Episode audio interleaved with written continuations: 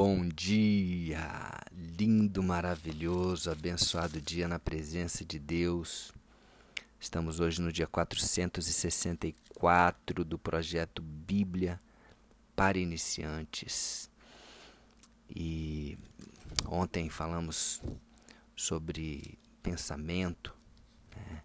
Paulo fala sobre pensamento, em que pensar, como pensar, como fazer isso. E hoje vai trazer aqui um pouquinho sobre a questão do sentimento dele. Né? Lembrando que pensamento gera sentimento.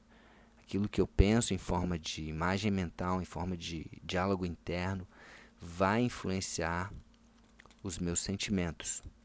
E isso, ao, ao longo do tempo, esse sentimento, um sentimento de forte impacto ou um sentimento que, que, que é recorrente, vai transformar aí as nossas crenças, né? aquilo que a gente acredita e vai transformar em resultado. Né? Paulo fala aqui, versículo 10 do capítulo 4 de Filipenses: Alegrei-me, alegrei-me sobremaneira no Senhor, porque agora mais uma vez renovastes a meu favor o vosso cuidado, o qual também já tinhas antes feito mas vos faltava oportunidade, uma nova oportunidade. Ele está falando aqui dessa alegria, desse sentimento que ele tem dentro do coração dele, né, que vem esse sentimento através de uma comunicação de gratidão que ele sempre reforça, essa gratidão que ele tem de ter recebido né, esse presente, essa oferta nesse, nesse momento de de tamanha dificuldade, de uma circunstância que ele estava passando, né, mais uma vez ali preso, né, com a sua liberdade cerceada, isso é terrível, né? Você ter a gente que está nesse momento aí de pandemia é, e, e, o tempo que a gente é, quanto tempo a gente não consegue ter essa liberdade total, né? Às vezes tínhamos aí lugares para ir, viagens, e, e, não podemos estar. E ele está ali preso na, naquela cela. E ele, mesmo preso, ele se alegra. Ele se alegra. Ele tem esse sentimento forte dentro dele de alegria, de gratidão, né, que vem através desses pensamentos né, que ele recomenda para que nós tenhamos, mas que com certeza ele é aquele que aplica mais isso na vida dele, né? Pensamentos de verdade, de respeito, de justiça, de pureza, de amor, de boa fama, integridade e etc., como a gente já falou. Então ele, ele fala da, da alegria mais uma vez aqui, como é importante nós vivermos em alegria, independente da circunstância. Mas aí você vai perguntar, mas poxa, LP, você acha que uma pessoa que está numa situação de dificuldade, numa circunstância, num, num, né, pode ter alegria? Olha só o exemplo de Paulo. Né? Olha só o exemplo aí de José do Egito. Temos exemplos no Antigo Testamento também, como José, que foi vendido pelos irmãos, que acabou ali na prisão, né, é, injustiçado ele poderia estar deixando esse sentimento de injustiça corroer o coração dele, mas não. Né? Mas não. Ele até lá na prisão, ele, ele olhava para as pessoas e queria servir. Né? Assim como Paulo. Paulo na prisão, ele estava ali pensando em fazer o bem ao próximo. Né? Aquelas pessoas as quais ele, ele falou de Deus, ele falou de Jesus e ele está ali mesmo na prisão, alegre, feliz, com gratidão no coração e fazendo bem. Versículo 11. Digo isso não por causa da pobreza. Né? Ele está falando, referindo à oferta que eles fizeram. Né? Ele, ele diz que se alegra não por causa da pobreza que ele está passando, porque aprendi a viver contente em toda e qualquer situação. Olha só. Se Paulo aprendeu, nós também podemos aprender Sim ou não? E, e isso é um grande aprendizado que podemos levar para nossas vidas. Não temermos as situações, porque existem é, é, situações que nós vamos passar e que faz parte até de um chamado de Deus. Mas como assim? Deus, Jesus não, não, não nos prometeu uma vida e uma vida em abundância? Sim. Mas é, a abundância não necessariamente é, ela vai estar tá sendo expressa na nossa vida 100% do tempo e da forma com que nós entendemos a abundância. O que é a abundância? A abundância é você ter a liberdade de, mesmo em qualquer situação, mesmo passando por qualquer circunstância, você ter a liberdade e o domínio e a paz de você se alegrar, de você é, é, agradecer a Deus, de você sentir a presença de Deus em qualquer situação. Lembra de Estevão, primeiro Marte, ele foi apedrejado, ele morreu apedrejado e, e, e na hora, nessa hora da morte, ele estava ali olhando para Deus, imagino que sorrindo, porque ele estava ali, Senhor, ele vendo a glória de Jesus e falando, Senhor, perdoa eles, porque eles não sabem o que estão fazendo seguindo exatamente o mesmo modelo de Jesus, que próprio Jesus fez isso na cruz. Então nós conseguimos ter alegria, conseguimos é, é, ter paz em qualquer situação. Olha só, olha o que Paulo está alegando aqui. Em qualquer situação. Toda e qualquer situação. Amém? Ele vai chegar lá, ele vai esclarecer como que ele consegue isso no versículo 13. Mas vamos aqui para o versículo 12 primeiro. Tanto sei estar humilhado, como também ser honrado.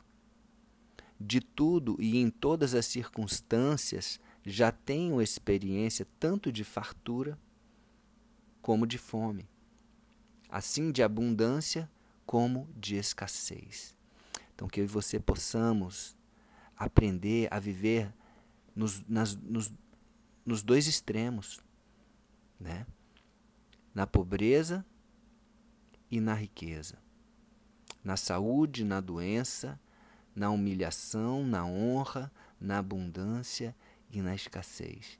Não é isso que a gente promete quando a gente casa? que o nosso amor vai ser. É, é, é, não vai ser dependente das circunstâncias, vai ser independente de qualquer circunstância, você vai ter o amor, então você pode fazer isso também. Né? Demonstrar o teu amor, a tua alegria a Deus, independente das circunstâncias. Porque quando você conhece Deus, você sabe que Ele está sempre com você. Na escassez, na abundância, na fartura, na fome. E muitas vezes na escassez ele está ali te ajudando a passar por esse momento. Né? É, te ajudando a entender o que é ser humilhado. Jesus foi humilhado. Né? Então Paulo diz: Eu sei estar, estar humilhado. E existe uma lei espiritual, existe uma lei na Bíblia fortíssima que é o que? Os humilhados serão exaltados. Não tem como você ser exaltado se você não foi humilhado. A prova, aquilo que vai te levar a um lugar de honra, passa pela humilhação. Tá? Jesus hoje é o nome acima de todo nome, mas também foi a pessoa que passou por, pelas maiores humilhações que um ser humano possa imaginar. Então, é, pessoas que chegaram, que hoje são muito ricas financeiramente, passaram, normalmente são pessoas que, que fracassaram muito também e souberam lidar com essa situação. Né? Então, que eu e você possamos aprender com Paulo e com a Bíblia. E aí ele fala como que ele consegue. Olha só, a chave está nesse versículo 13. Versículo 13 fala o seguinte: Tudo posso naquele que me fortalece. Amém?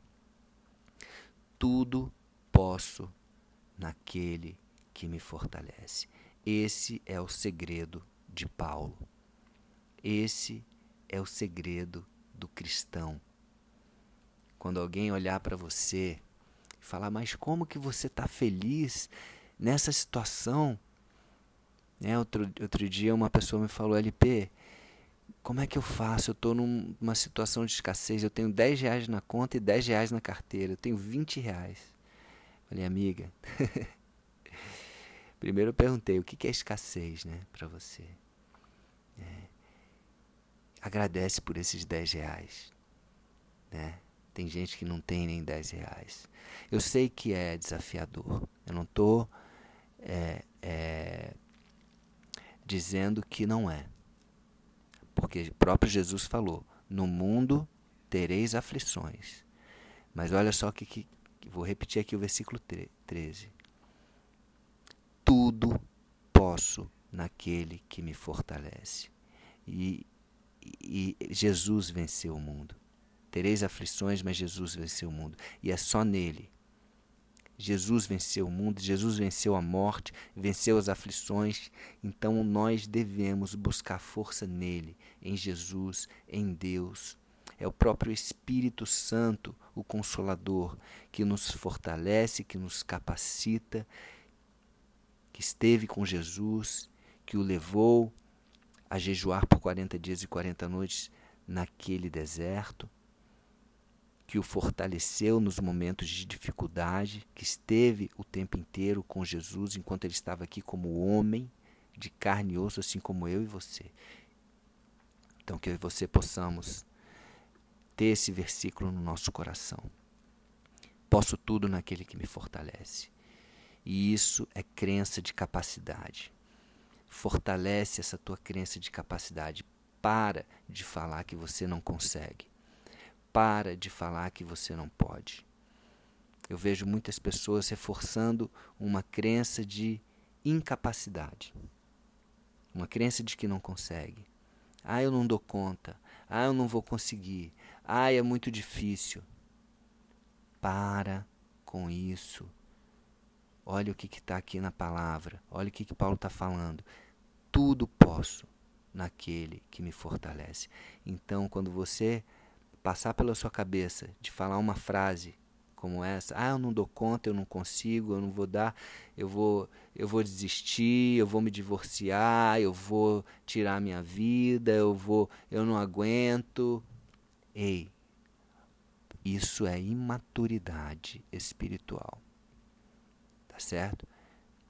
Eu sei que são situações difíceis que você pode estar passando. Não estou dizendo que não são situações difíceis, desafiadoras. A palavra mais correta é desafiadoras. Mas os desafios, eles vêm para minhas e para as nossas vidas, para mim e para a sua vida, para que nós possamos vencê-los.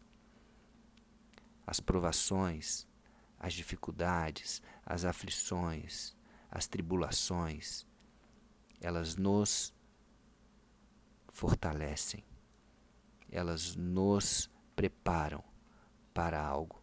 Lembra que José, ele passou dos 17 anos, quando ele foi vendido pelos irmãos, até os 30 anos, 13 anos ali, né?